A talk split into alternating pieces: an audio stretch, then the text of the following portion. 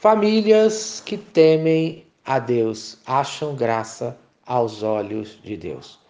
Em Gênesis, capítulo 6, versículo 8, fala: Noé, porém, achou graça aos olhos do Senhor. Isto é, Noé foi encontrado por Deus e recebeu um favor, recebeu a misericórdia de Deus. Motivo, conforme fala Gênesis, capítulo 6, versículo 9: Estas são as gerações de Noé. Noé era varão justo e reto em suas gerações. Noé andava com Deus. Isto é, falar que Noé era um homem justo e reto não quer dizer que ele não pecou, conforme fala Romanos, capítulo 8, versículo 23, porque todos pecaram e destituídos estão da glória de Deus. E a própria Bíblia registra seu pecado em Gênesis, capítulo 9, dos versos de 20 a 29. Noé foi um exemplo para a sua geração. E você está sendo um exemplo para a sua geração?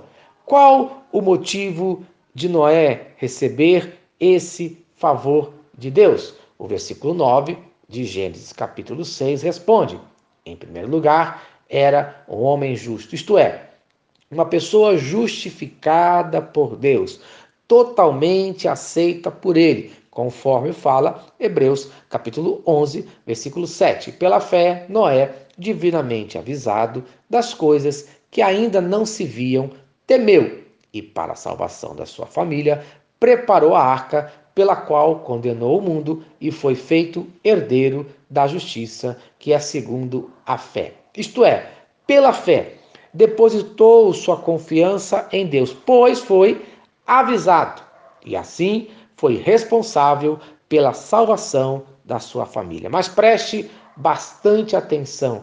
Avisado do que? Das coisas ainda não vistas. Isto é, não existiam sinais concretos que o dilúvio iria acontecer, mas ele creu para a salvação da sua família. E você crê para a salvação da sua família? Fala que ele temeu, veja, o temor do Senhor é responsável pela salvação de uns e pela condenação de outros. Condenou o mundo. Infelizmente, nem todos vão ouvir a sua pregação, mas você precisa pregar. Em segundo lugar, era um homem reto em suas gerações, isto é, perfeito, reto em relação aos homens da sua época. O seu caráter era completamente diferente da sua geração. E o nosso caráter é completamente diferente da nossa geração. Fazemos diferença no nosso meio. Em terceiro lugar, Noé andou com Deus. Como Enoque, mas com propósitos diferentes. Enoque, Deus o tomou para si, conforme fala Gênesis, capítulo 5, versículo 24. Noé, Deus deu para ser instrumento da salvação da humanidade, conforme fala Gênesis, capítulo 7, versos 1 e 7. Disse o Senhor a Noé: Entra tu e toda a tua casa na arca. E entrou Noé e seus filhos e sua mulher e as mulheres de seus filhos com ele na arca, por causa das águas do dilúvio. Amém. Por causa do temor de Noé, ele salvou a sua família e toda a humanidade. Então, no dia de hoje, seja temente a Deus, ache graça aos seus olhos e seja um instrumento de salvação na vida da sua família. Amém. Se esta mensagem abençoa a sua vida, compartilhe com quem você ama.